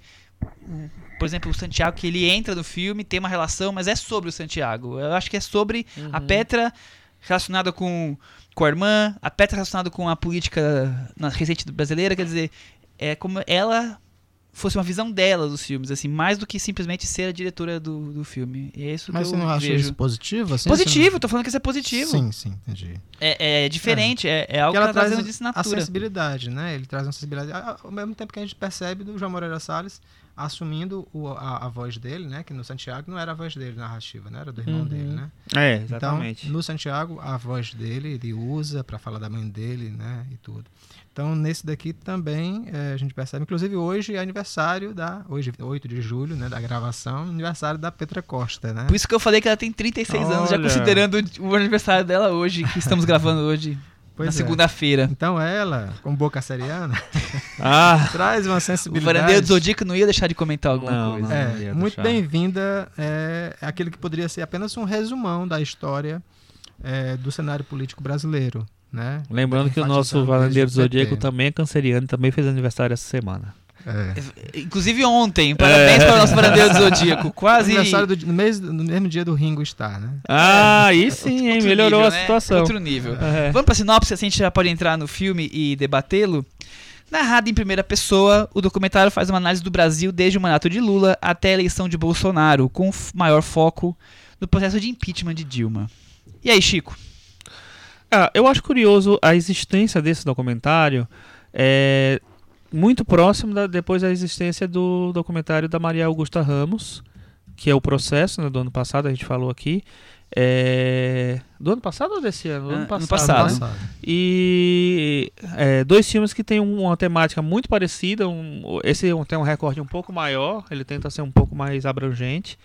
Ah, o, o filme da Maria Augusta é mais sobre o, o impeachment da Dilma é, fechado nisso. Conta né, o processo do impeachment, né? É isso. Mas é, acho curioso que são duas mulheres, né, duas documentaristas, e duas mulheres que tiveram acesso muito próximo, muito é, perto né, do, do- do- dos, dos grandes é, objetos lá do- dos filmes dela, né, da Dilma e no caso da Petra do, da Dilma e do Lula. É, então eu achei interessante ter esse, ter esse intervalo muito pequeno entre os dois filmes, né, que tem essa temática muito parecida e um formato um pouco mais parecido. É, o filme da, da Maria Augusta é um pouco mais é, sério, vamos dizer assim, mas sério não, mais, mais duro, tal. É um filme mais quase é, opressor, porque ele, ele acompanha muito o, sei lá, o processo em si. Esse filme ele é mais abrangente, ele é mais íntimo, como a gente falou. Ele é mais tenta fazer uma análise mais é, pessoal da situação. É, o que eu achei desse filme, eu achei assim. Eu achei que é um filme muito didático em relação a todos os eventos, né, do, do que aconteceu, do que ela tenta contar. É, até didático demais, eu acho. É, mas eu fiquei pensando o que é que ela queria com esse filme. Então eu acho que o objetivo principal é tipo assim atingir o maior número de pessoas, contar a história na, na, na, visão dela para o maior número de pessoas e aí vou, vou fazer da maneira mais simples possível. É, num, num tempo em que as pessoas acreditam mais na notícia que chega no WhatsApp, acabou de chegar um, inclusive, agora, é, do que numa, Ailton Monteiro, imagina, para, que esse numa- lado dele não para. do que numa, no- do que nos livros de história, do que nas matérias né, mais aprofundadas, nas reportagens mais aprofundadas. Se você acredita mais no, na notícia do WhatsApp, talvez esse filme seja o filme perfeito. É o filme que mais talvez traduza essa, essa, é, esse momento que a gente está vivendo. Paralelamente a isso, eu acho que ela que, que tem uma coisa que se aproxima muito de uma é, da dinâmica que é- acontece hoje, que nos últimos tempos, desde a eleição do Bolsonaro no Brasil, que é, é, como ela, ela joga muita coisa questão familiar no filme. Ela fala do avô dela, que era um, ah, né, que é um, um grande empreiteiro do um Brasil. dos fundadores da Andrade Gutierrez. Um dos fundadores da, da Andrade Gutierrez e coloca muito essa questão é, de divisão da família. Eu acho que aí se aproxima demais realmente do que aconteceu Na- em todas as famílias. meses, em todas as famílias, né? Com todo mundo saindo dos grupos do WhatsApp. Eu saí de vários, inclusive. É, então, é, apesar de eu achar que existe um excesso de. de é, Didatismo. de didatismo e de. E eu acho que ela, ela força um pouco na- em, em alguns momentos na tentativa de poesia, de poetizar as coisas. Eu acho que o filme se aproxima por esses dois prismas. Pelo prisma do, de, do dida- didatismo ser realmente um, um, um- quase uma arma é, contrária ao que acontece. Contrária não, mas assim, é, é o mesmo mecanismo que se usa hoje para disseminar as coisas. E o filme fala com essa coisa, essa questão da família é, que realmente está em voga aí na- na- nas discussões políticas. E Ailton Monteiro? Olha, eu já vejo o didatismo como algo positivo pro filme, assim. É, ao contrário do filme da, da Maria Augusta Ramos, que, que se não for visto aqui no Brasil não vai ser compreendido, né? Porque ou, ou pode ser muito compreendido, com- pouco compreendido, né? Porque ela não apresenta nem os nomes dos personagens, né? Ali que são muitos personagens ali naquele processo, naquele Uhum. tudo, né? E a, a Petra Costa, ela faz questão de dizer isso daqui, tal e tal. Então ela apre- apresenta aquilo ali. Então é por isso que esse filme ele tem tido um alcance grande, inclusive no exterior, né? Ah, o New York Times Considerando o os melhores filme, filmes do ano. é, ficou entre os por 10 enquanto. melhores do, do primeiro, primeiro semestre, né, de 2019. E há esse, esse, esse burburinho de que há da possibilidade de ser indicado ao Oscar de documentário para o próximo ano, né? E além de toda essa é, é, é, essa popularidade, né, gerada por conta de ter sido lançado pela né, na Netflix, né? Eu até estava perguntando antes da gente começar aqui ao Chico se esse não, não seria o documentário brasileiro mais assistido de todos os tempos. Porque a gente não tem, tem uma tradição de documentário visto por tantas pessoas, eu não sei. Aí, Tão populares ficou assim, tão- né? Talvez, talvez. não sei. É, Então, assim, é, agora o, filme ele, ele massacra um pouco a gente ao apresentar essas histórias, né? essa história recente, né? A gente vê aí o, a, o, o que a gente chegou, né? É, até depois, né? Pós, né? até a chegada no Bolsonaro, né? E tudo. Então, é, e a, a diretora também, eu acho que ela não, em nenhum momento, ela quer ser imparcial, né? Não, Ao nenhum contrário, momento, né? Ali, ao contrário, né? Ela já diz, né? De que lado está, embora ela não, não fique cega quanto aos, aos erros do PT, né? Então, Primeira coisa que eu queria falar é que é, surgiu uma polêmica que se você não gosta do filme, você é contra a esquerda. Quer dizer, uma coisa completamente cega, assim como vivemos hoje no Brasil, né? Questão política, que se você não é do A, você tem que ser do B automaticamente, então tem uma cegueira. Quer dizer, se você, você tem que amar o filme porque você é a favor da esquerda, ou você tem que odiar o filme porque você é a favor da direita. Então eu acho isso uma bobagem. Primeiro que nós estamos estamos falando aqui de cinema. Então o cinema tem duas coisas que o filme traz. Tem a questão política, que você pode ter a opinião que você quiser, e tem a questão de cinema, como a Petra usou a linguagem cinematográfica para fazer o filme dela. Né? Acho que são duas questões e nós estamos aqui para discutir. Claro, as duas, porque isso, o filme é a soma das duas. É, é uma. Eu acho muito interessante, como eu falei no começo, a narração em off, totalmente pessoal, intimista. Ela sim é totalmente parcial, ela tá ali colocando, em alguns momentos ela coloca, como o Ailton levantou, al- alguns questionamentos, como ela é mais voltada para a esquerda, alguns questionamentos de possíveis erros da esquerda que ajudaram a culminar no, no, no que aconteceu com a fortalecimento da direita e, e o que ocorreu com a eleição do Bolsonaro. Mas ela tá ali, sem dúvida nenhuma, advogando pro, pro lado da esquerda sem medo de ser feliz, digamos assim. É, eu volto a falar que eu já tinha falado com o processo, que eu falei com o mecanismo e com tudo mais. Acho que nós estamos sendo bombardeados pelo cinema pelo que nós já estamos sendo bombardeados diariamente pelos noticiários, pela, pela imprensa de forma geral, com a questão política. Já tá, já estamos aí há 4, 5 anos que nós não temos um dia de respiro. E os, os filmes não estão esperando os fatos realmente ocorrerem e a gente ter maior clareza e já estão lançando as suas opiniões. Eu acho isso problemático, tanto para um lado quanto para o outro. Você pode queimar a sua língua daqui a alguns anos. É, a própria Petra Costa falou que se soubesse dos vazamentos aí, né, do, do, do- do caso do Moro, né, pela, pelo The Intercept, não teria fechado o filme agora. Ela teria demorado mais, Mais, um né? pouco, né?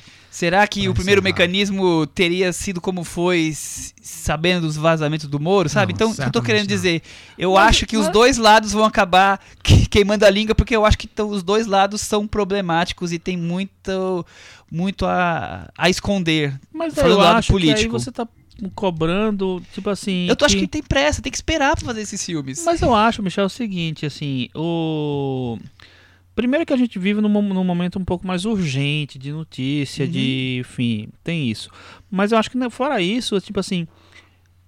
Quando é que terminam as coisas? Quando é que você determina que acabou, acabou, agora você pode contar a história?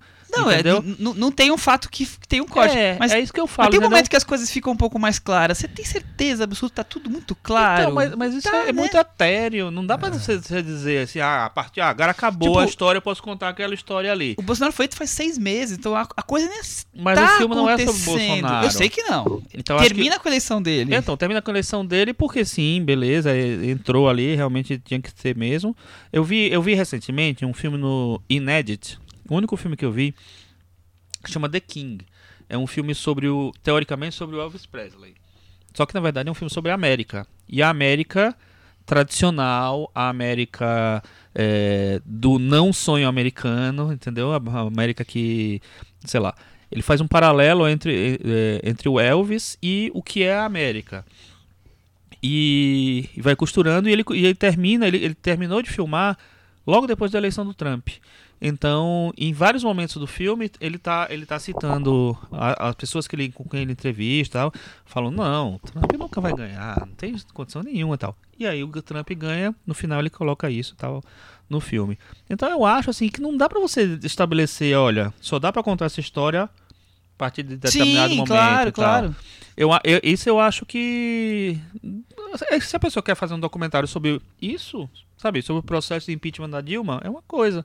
Não, não quer dizer que tem que ser definitivo. Não, com, cer- com certeza. Eu acho que o, o, o filme da Maria Augusta Ramos, pra mim, eu defendi isso quando a gente conversou sobre ele.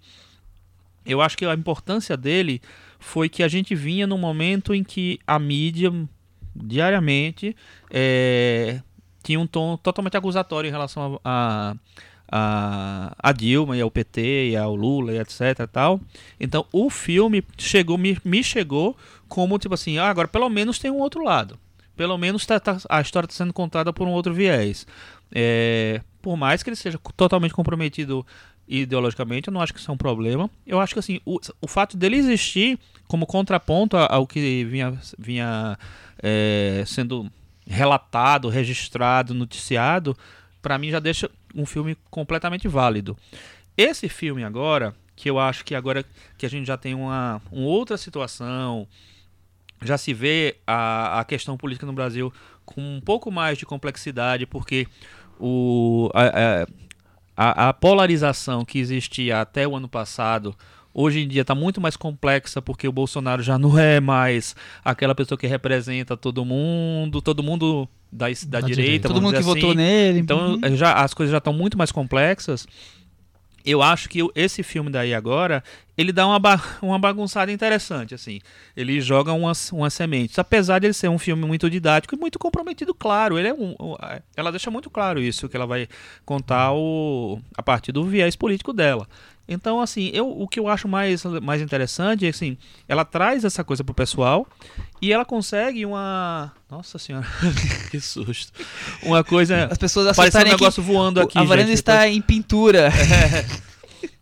É, e ela consegue uma proximidade, uma intimidade, um acesso a, a- ao Lula e à Dilma que eu acho muito legal você ter isso, você conseguir ter isso. Se ela tá defendendo.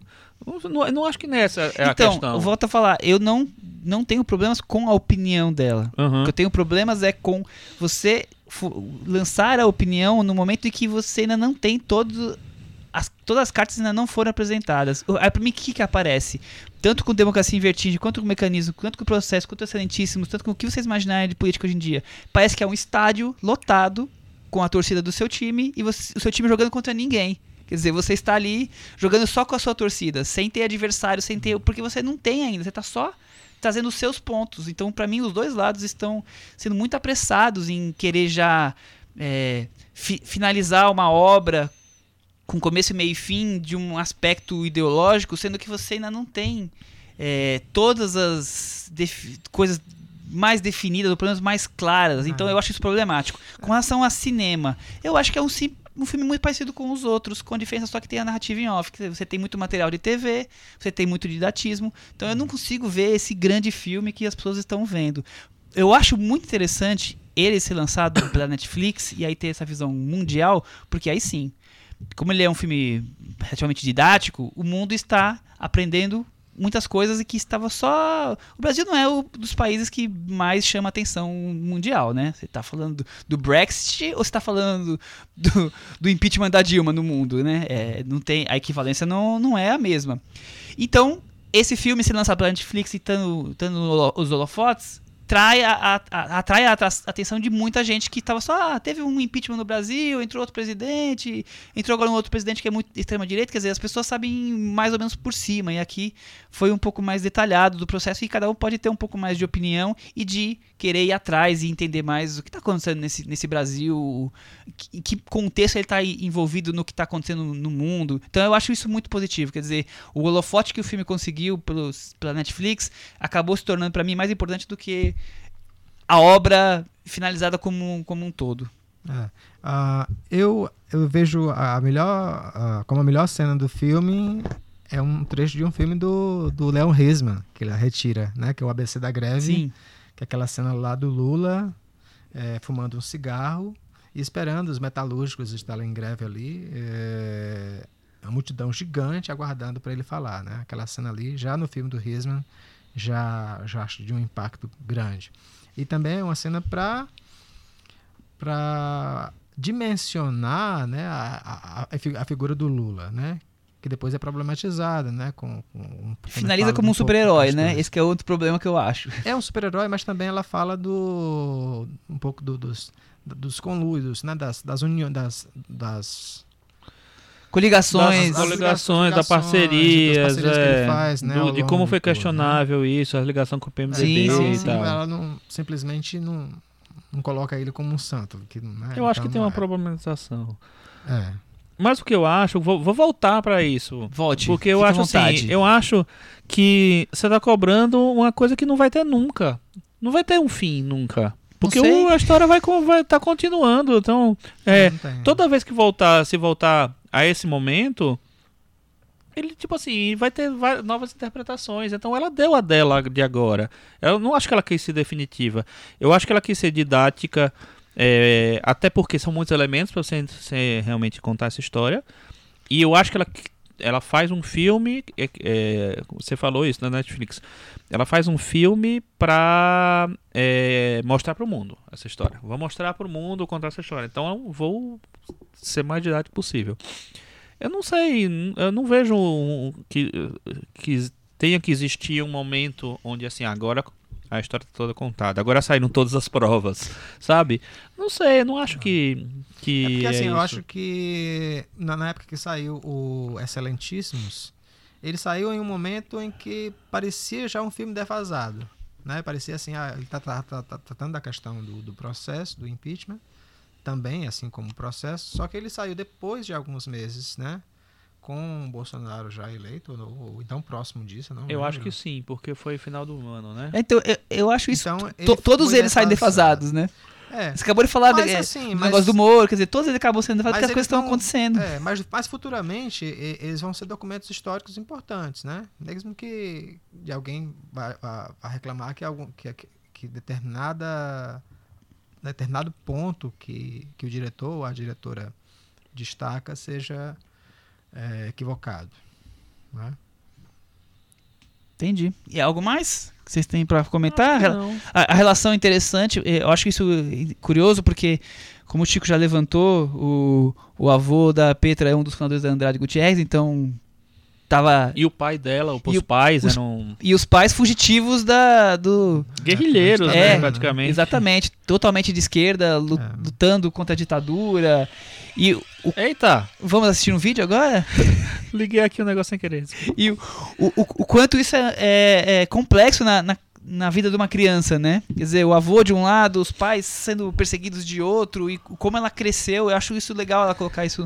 E eu gostei No filme. muito da, da mãe dela, do- da- da- das observações que a mãe encontrar com a Dilma, faz. né? E, De encontrar e com a Dilma. compararem É. a vida das duas. Eu acho que às vezes ela força a barra nessa querer, essa, essa querer. Eu, eu me lembrei é, de uma de uma outra maneira de um filme da esqueci o nome da atriz que virou diretora nesse filme, é Bianca alguma coisa, eu acho. É aquele sobre o Desicroquetes, Uhum. que é aquele grupo de teatro nos anos 70, 60, 70 é, do Rio de Janeiro. É, a atriz, ela se joga tanto no filme, ela se coloca tanto no filme, é, que ela. Eu acho que às vezes ela força uma conexão a- é, excessiva, talvez. Então, eu acho interessante, beleza, ela vai, fala várias coisas, aí vai e, pe- e pergunta a opinião da mãe. Por um lado é interessante porque você traz para uma coisa, para uma experiência pessoal. Você traz para tipo assim, é, é, é- é isso que eu acho que é a relação que ela que é mais, mais interessante que ela faz. Tipo assim, é, eu vi uma notícia na televisão, eu não vi o que está acontecendo, né? Tenho as informações, vou conversar com quem? Com os- as minha, minha família, com meus ah, as pessoas próximas, para né? poder tal. Então isso eu acho interessante. Só que aí ao mesmo tempo, a mãe fica parecendo que é uma especialista que ela tá ouvindo sobre o coisa. Então, não, mas a mãe não é uma especialista, ela é uma pessoa que tá dando a opinião dela, tá dando uma impressão dela. É, então, eu acho que um- em alguns momentos me parece superdimensionada a, a participação da mãe no filme. É, sem, sem ter uma necessariamente uma relação com que a- as coisas como tá- as coisas estão falando. Mas ao mesmo tempo eu acho curioso. Muito bem. Mas a mãe dela era guerrilheira, né? Eu acho que, acho que isso conta Ela, também. ela tem Não, que falar, ela né? conta. Ela Com não é certeza. especialista, mas assim, ela tem um, uma experiência de vida Aham. né, dentro né, Daquele universo, né? ali, É. muito importante. Eu acho Não, que também vale acho. Destacar. Eu acho curioso, mas, é, mas é, é isso. Eu acho que às vezes ela exagera na dose, mas eu acho importante e interessante ela usar. Principalmente no encontro com a Dilma. Eu acho bem legal aquele, aquela, aquele momento em que elas trocam lembranças guerrilheiras, digamos É, eu, assim. acho, eu, acho, eu acho curioso também. É, só pra. Já que a, a história tá acontecendo, né? O que aconteceu agora, hoje? o Moro coisa? acabou de anunciar a licença de uma semana pra resolver assuntos particulares. Tá vendo só? As coisas não param nesse É. país. Ou seja, Licença de gente, quantos? uma semana. Ah, uma semana é pouco. É uma semana que vira Quando duas, vocês estiverem vira ouvindo um isso, já mês. vai ter tido mais coisas em cima disso, com certeza. É, vamos pro Meta Varanda? Vamos. Ou a gente quer falar mais alguma coisa desse filme? Acho que não. Então, Ailton, você. É, oito. Olha. Oito. E você, Chico Vou Firma? dar seis e meio. Eu vou dar nota 5,5. Olha, Michel sempre. Michel sempre sendo coerente com o que ele falou. Ah, tá. Gostou dessa agora? Coerência, Você tá deixou a certo. bola quicando pra eu falar isso. Ah, Democracia em Vertigem ficou com 67 no Meta Varanda. aham. Melhor filme do- da semana. Melhor filme da, da semana, com certeza. É, falando em filme bom, Chico Firma, você tem alguma coisa pra trazer pro nosso puxadinho da varanda? Ai, ai. Deixa eu lembrar. Não, filme bom necessariamente não é exatamente porque é filme bom. Pode ser assim. ruim, qualquer coisa. Pode ser ruim, né? Tal. Pode ser o que você quiser. Tem um filme que a gente terminou não falando nos últimos tempos que ele é, estreou que chama Fora de Série. Que é uma, uma um filme de coming of age, né? um filme com- sobre série? duas meninas. então. É a, a- dirigido pela atriz Olivia Wilde. E eu acho interessante por ela ah, é, tentar entrar nesse, nesse, nesse universo teen e de comédia, uma comédia um pouco mais sarcástica, mais jocosa tal. É, só que eu fiquei meio incomodado com o filme. Eu acho que ela reproduz um tipo de, com- de comédia adolescente masculina que é muito. que virou uma, um- uma, uma linha né, que- recente, assim, nos últimos tempos, de é, muito forte, tipo Super Bad, tipo esses filmes assim. Eu acho que ela tenta tão emu- emular esse tipo de filme que me incomodou um pouco. Eu achei um pouco. Pouco espontâneo, na verdade, assim. Apesar de ter duas atrizes muito boas, tem uma intenção muito interessante, tem algumas coisas de roteiro, de direção que eu gostei bastante, assim. Eu acho que é um filme que ele fica preso numa, numa fórmula que não é a. Não sei, talvez não seja a dele, não sei direito. Você achou Tem- um corpo estranho, pelo que eu tô entendendo? Achei um inco ah, fiquei incomodado com o filme. E, e comparo porque, assim, é, hoje em dia tem muitas é, mulheres fazendo, é, dirigindo filmes sobre, sobre meninas, adolescentes e tal. A gente teve um ano passado, ano retrasado, não lembro, ah, o Quase 18, que a gente falou aqui, né? E que é também dirigido por uma mulher, que eu acho um filmaço, acho um filme ótimo, é um filme que consegue um equilíbrio muito grande em- entre. é, drama e, e comédia e coisa séria e vida adolescente e tal. Eu, é um filme que eu acho bem interessante. Te- e teve também, não é, já não é dirigido por mulheres, mas com a protagonista feminina, o Oitava Série também, que eu acho que é um, um filme que traz bastante questões legais. Esse eu acho que ele, não sei, eu acho que ele quis fazer um filme do Jonah Hill, mas não é, né? São duas meninas. Então- Entendi. Eu Mas não vi. tem até uma menina que parece o Jonah Hill, inclusive. Eu Ah, achei, é? eu fui procurar, mas achando que era irmã do Jonah Hill, não é. Não tem nada a ver. Eu não posso Mas falar, é- mas é, o Ayrton nesse viu. filme, é, é, eu acho a cena da piscina uma das coisas mais lindas que eu vi esse ano. Das cenas mais, mais lindas, mais. ah, pá, Esse filme qual? O Fora de Série? fora de série. Ah, tá, porque tem cena da piscina no. No. Um desses dois que você comentou agora, eu tô No esquecendo. Quase 18, Quase 18, eu no- acho. Ah, tem? Não, lembro. Não, Mas- no oitava série tem. No uma- oitava série, oitava cena série, bonita, é, que é bonita também, é. Bem interessante. Mas o que você achou do filme, Ayrton, do Fora de Série? Fora de série, é, eu achei ótimo, tanto na, que- na questão da, da comédia, quando ele vai e quando ele vai mais se, é, se apoiar mais no- nos aspectos dramáticos, que é, acho que da- na segunda metade, que fica melhor ainda, eu acho. Então eu gosto, eu gostei mais, mais do que o Chico. Muito bem. E, e você, você vai trazer o que pra destacarmos aqui? É, já que a gente está falando de filmes dirigidos por mulheres, né, eu vou lembrar, eu acho que vocês não falaram aqui, né, de Deslembro, Ótimo Não, momento de falar. é, não né? falamos. Então, é, Deslembro, ele, ele foi lançado nos cinemas na mesma semana que o Democracia em Vertigem. Não foi? Acho que foi. Foi na mesma semana. Então, é, é um filme é, que também tem essa, essa, esse pé no- na, na esquerda, né? É um filme sobre a menina que ela, ela mora é, nos anos, no final dos anos 70. Filha de guerrilheiros, né? 70, E Filha de guerrilheiros, né? acaba sendo exilado, vai morar na Europa. Pronto, aí tá voltando pro Brasil na época da anistia. Isso, É isso? anos 80. É, então, é, gosto muito da, de como ela vem para o Brasil, de como ela tenta se adaptar à situação e já se adapta. O, a música, o uso da música no filme, eu acho super bonito, né? Com tanta coisa que é, é, tanto de música internacional como música brasileira, né? E, e foi um dos melhores filmes que eu vi este ano.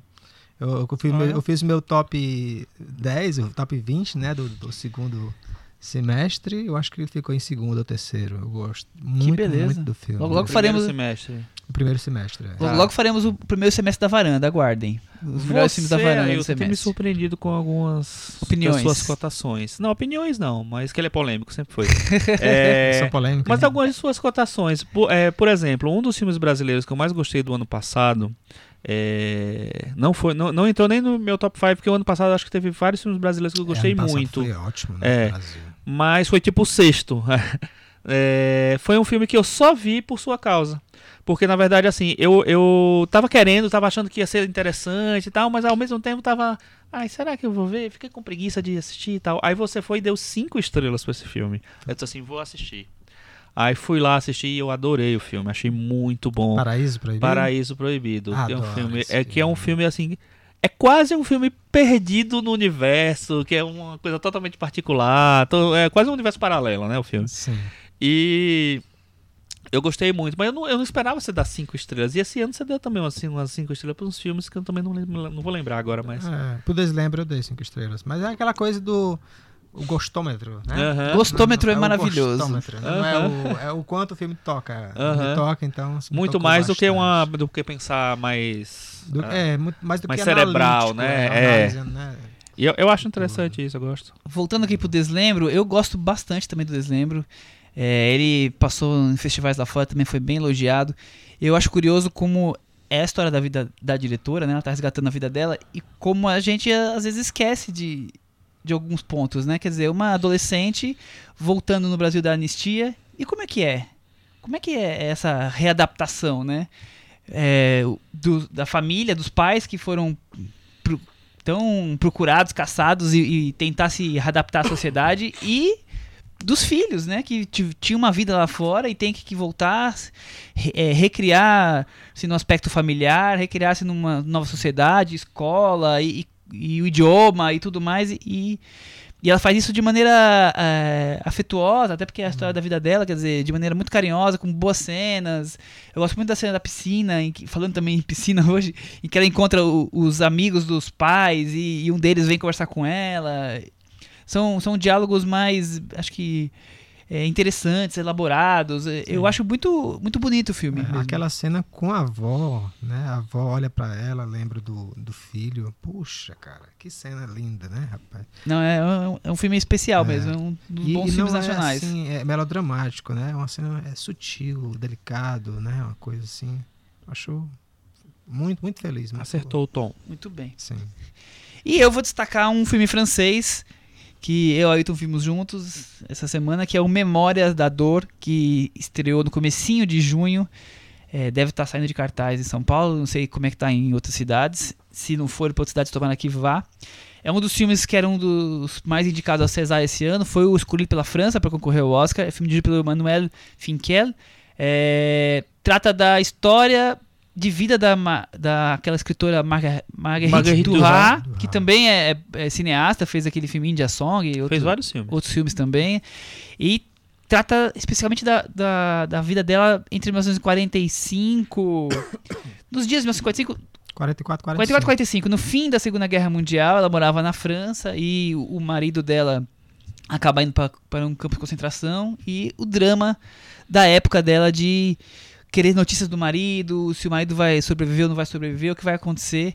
Mas é um filme que tem um quê de Hiroshima Manamu, que inclusive a Marguerite foi, foi roteirista do filme, é, pela narrativa em off, com um certo dose de poesia, e o Finkel certa dose de poesia. ou alta dose de poesia. E o Finkel consegue transpor essa narrativa, é, o tom dessa narrativa nas imagens. Então ele, ele faz muitas cenas de travelings lentos, plano sequência, usa cenas em que ele usa a, a imagem através de uma cortina para dar uma Muitas desfocada, sombras, sombras, né? Então é, vai na nuca, vai no rosto e ao mesmo tempo abre depois quando tem diálogos.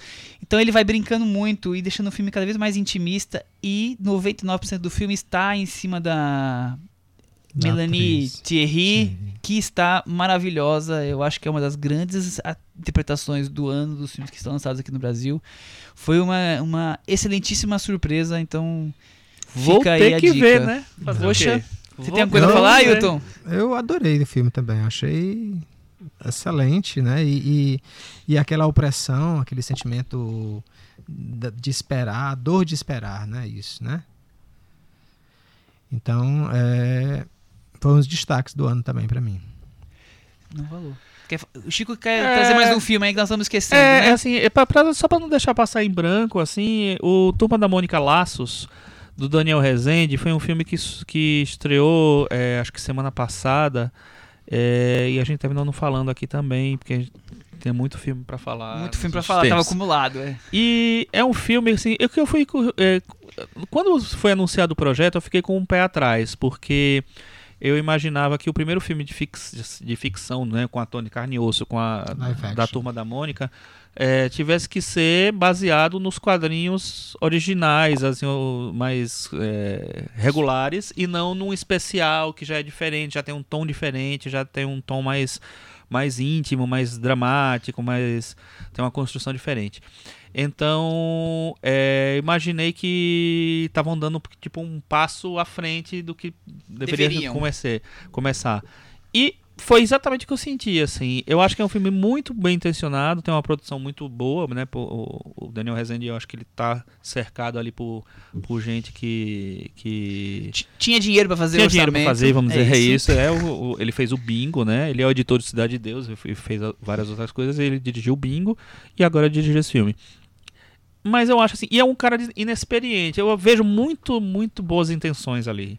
Um, um carinho com os personagens, uma tentativa de traduzir os personagens, é, tran- é, transformar desenhos em. em é, Personagem de personagem carne de carne viva, e né? osso. Carne e Eu osso. acho que tem umas escolhas muito interessantes nessa tradução, né?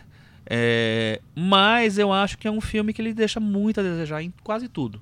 Eu acho que ele tem um roteiro muito quase que se, se esvai assim, não se tem sabe, desfazendo, né? e, pra, e, e- e- e- ser um roteiro que é baseado nessa graphic novel, que é o, o Laços é uma graphic, graphic novel, na verdade, da Turma da Mônica, que fala muito da amizade, da relação entre os personagens. Eu acho que ele não consegue traduzir, não consegue chegar perto dessa coisa delicada que a, que a, que a revista traz.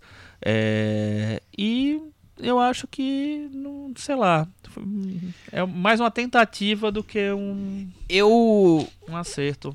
eu pensando no filme, acho que ele consegue transmitir a aura dos personagens no começo. Então a relação, amizade, cebolinha, cascão, planos infalíveis pra conseguir provocar a Mônica, digamos assim. Acho que aquele comecinho, aqueles 10 minutos iniciais, o filme funciona e ele faz jus a toda a, sei lá, a clássica história da Turma da Mônica. Depois, ele acaba se tornando um grande DPA, detetive do prédio azul. Então, tem uma E- comparação com o menino maluquinho também. Que eu acho melhor o Menino Maluquinho, não que seja uma grande coisa também. E fi- fica um filme completamente X, assim, pra mim, esquecível. Eu, a, todo, toda a aventura no parque, completamente esquecível. É, é, perde tudo que o filme estava construindo no começo. E que ele consegue reviver nos últimos 3, 4 minutos. Resgatando mais um pouco desse dessa é, relação entre os personagens. Devia ser muito mais um filme sobre a relação, sobre é, talvez o, a criação, digamos assim, é, é, Turma da Mônica Origens. talvez funcionasse melhor do que ter essa aventura toda buscando é, no parque, crianças dormindo no parque, tudo envolvido que não tem nada ali, não tem atrativo, não tem grandes cenas, não tem é, foge do que ele estava construindo no começo. Aí eu acho que o filme cai demais e acaba se tornando só, como você falou, um esqueleto ali. É, eu não consegui ver. ver...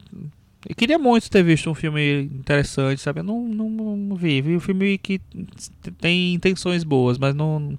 E assim, outra coisa que seria deveria ser um destaque é a cena do louco. Pra mim, Muito chata aquela cena. ficou. É, assim, porque ele não consegue acompanhar a. Primeiro, ele eu acho que é um texto ruim, fraco, para o personagem. É, e e a, a dinâmica do louco, né, do personagem, assim, precisa ser uma coisa realmente maluca ali. E eu acho que ele não consegue, né? ele E não não consegue, é, ele, não, né? ele não dá o tom, não tem a não tem o trabalho de edição que é necessário naquela cena. Não sei, sabe? É, eu é, tem uns, alguns quadros dos Trapalhões que lembra que eles faziam? Tinha um quadro que era dos loucos, que era o Didi e o Zacarias que faziam. Hum. É, que ele, pra mim, ele chega muito mais perto do espírito do louco do personagem do que eles, cons- eh, eles conseguem, conseguem chegar nesse filme. Eu acho que realmente ficou deixou muito a desejar, infelizmente. É, vamos pro o grande finale, Cantinho do ouvinte. o Thiago não está aqui, né? Então eu vou ter que fazer às vezes Faltou. ele hoje, Ailton. Ele tá lá aproveitando o merecido descanso. É, lembrando do Cantinho da Varanda, Cantinho é, do ouvinte. Cantinho do ouvinte, tá vendo? Eu não, sei, quadro, eu não mano. sei fazer direito. é. toda, vez que, toda vez que eu tenho que fazer no lugar do Thiago, eu me embanando. É só entrar lá no site cinemanavaranda.com ou nas nossas redes sociais, seja no Twitter, no Facebook, no Instagram, onde você quiser, e deixar um comentário e a gente lê alguns dos comentários da semana anterior. Semana anterior nós falamos sobre o filme do Almodóvar Dor e Glória e sobre Toy Story 4, basicamente. A Dani Varanda, Nossa varandeira. nossa varandeira De nome. Tá até de no- renome. é tão varandeira que até o nome dela, ela tem a varanda. Disse que viu ontem Dor e Glória e concordo muito com a Cris. É um filme que tende a ganhar mais força junto àqueles que acompanham há algum tempo a carreira de Almodóvar. Não sou especialista, mas fiquei tentando analisar como as vivências da infância tiveram impacto no que ele se tornou, tanto como pessoa quanto como profissional. Eu acho que é isso que a que já tinha falado, né? Eu acho e queria dizer a ela que esse negócio de- de- do tempo, o tempo, eu acho que vai, vai cada vez mais é, deixar esse filme num patamar mais Elevado. elevado. Por, inclusive porque eu não, não sabia, depois que eu saí daqui na, na- na nossa discussão, eu vi que o Antônio Bandeiras está sendo cotado para o Oscar, para indi ser indicado ao Oscar. O, o roteiro do Almodóvar também está tá sendo falado e a Penélope Cruz está sendo falada para atriz coadjuvante também. Olha só. Então, o Almodóvar tem essa pose, Lembrando essa que, força, o, né? que o, o, o Almodóvar concorreu ao Oscar de melhor diretor com o Fale Com Ela e de melhor roteiro, acho que ele ganhou o roteiro, se não me engano. Fora os- as indicações de filme estrangeiro, essas coisas. Então ele já saiu desse, dessa coisa do filme estrangeiro só. Então acho bem, bem possível. Que interessante, tomara. O Bruno, é, eu já assisti boa parte da filmografia do Almodóvar e considero Dor Glória o melhor dele. Top 3 com certeza. Acho mais maduro e mais singelo. Ele atinge um patamar de direção em que seus filmes são clássicos e subversivos ao mesmo tempo. Pelo menos é o caso deste último. Gostei dessa definição. Achei curioso. E ele fala: Bandeiras tem uma atuação estupenda, na minha opinião. E termina com: Não acredito que vocês vão me fazer assistir a Toy Story 4. Bom, espero que tenhamos feito.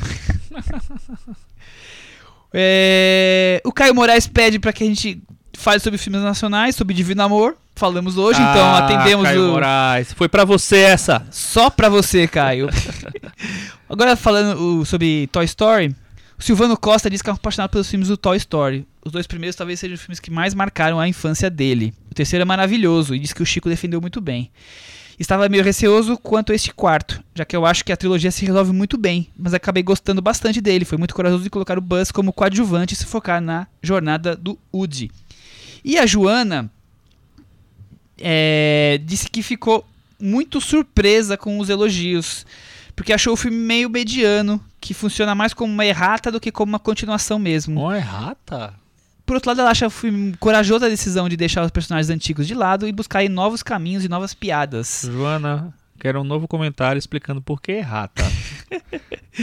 Ela fala que, por exemplo, é, é, é o arco da Gabi Gabi. Visto Gabi que a Gabi. ca- Gabi Gabi, desculpem. Visto que a caixa de som acabou não servindo pra nada nela e não teve impacto nenhum para Woody perder a caixa de som. Mas eu não entendi. Ela, ela disse o que do segredo É que eu dei uma arco? picotada no comentário, né? Ela falou, voltando, ela falou que foi muito corajosa a decisão de deixar os personagens antigos de lado e buscar aí Aham. novos caminhos e novas piadas. Mas Aham. sentiu que eles tentaram forçar alguns momentos emocionantes que não funcionaram tão bem. E aí coloca o caso da Gabi Gabi como um deles. Eu achei que funcionou, mas enfim, é, é- cada um tem sua experiência pessoal, né? Também dizer que não, é, o que funciona e o que não funciona emocionalmente é cada um Eu vai. falo que esse é o segredo do né? cinema, né? Cada um vai ter sempre sua- suas opiniões. No mais, ela disse que adorou ouvir nós falamos da nossa relação sobre a trilogia com Toy Story e discorda que nós sejamos apáticos enquanto criticam. Adoram episódios mesmo quando não concorda conosco. Ô, Ailton, só pra terminar, rapidinho, o que você achou de Toy Story 4? Poxa, logo Toy Story 4. Ah, é o que tá em um assunto aqui. Bom, não, é porque assim, eu, eu tô muito chato com, com desenhos animados, com fantasia. Não, desenhos animados não. É filme de animação. Filme de animação. Ailton. É, então. Aí eu, me deu um pouco de sono, eu não. Eu já tinha sentido sono também no 3. Então, assim, não posso Ah, nem falar isso não. perto do Chico. O Chico, ele é amante do, Não, do, não, do não. 3. O que, que é isso? Mas é, eu achei legal. Mas, eu, mas eu ficou, ficou na mente, ficou na memória, né? A graça do personagem do Garfinho. É que eu achei fantástico o Garfinho.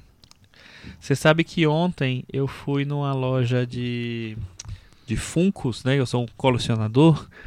É, e aí entrou um menininho lá e ele viu os Funkos do Toy Story ele falou assim: Tem o garfinho, tem o garfinho. Aí o cara, não, já acabou ali a. O que ele queria era o garfinho, né, cara? Poxa, Sim. mas é só pegar um garfinho e fazer, né? Que Não, pena, ele né? quer o Funko do Não garfinho. deu, não deu tempo ainda E eu de acho voltar. interessante que, que o Garfinho era um personagem que parecia nos trailers, parecia ser, ah, meu Deus, na Garfinha, mano. Virou um personagem queridíssimo das, das crianças.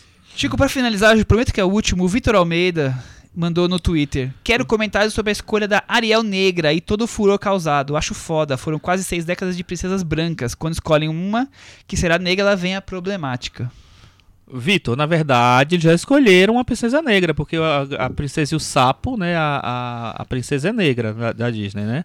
É, e tinha toda é, a, relação com religiosidade, reli- religiosidade negra da, do sul dos, dos Estados Unidos e tal. É, eu acho, eu não, na verdade eu li pouca coisa, eu trabalhei muito esse final de semana, não consegui ler, ver direito, mas é, eu acho incrível escolher uma Ariel negra. Por que, que tem que ser loira, branca, loira não, ruiva, branca e etc. É que as pessoas que gostam muito da Disney estavam esperando uma ruiva, né? Ah, gente, é, mudaram. A, a- a- a MJ, né? A Mary Jane é negra também agora. O mundo É, mudou. também. Eu, É. acho- eu- eu espero as coisas antes de.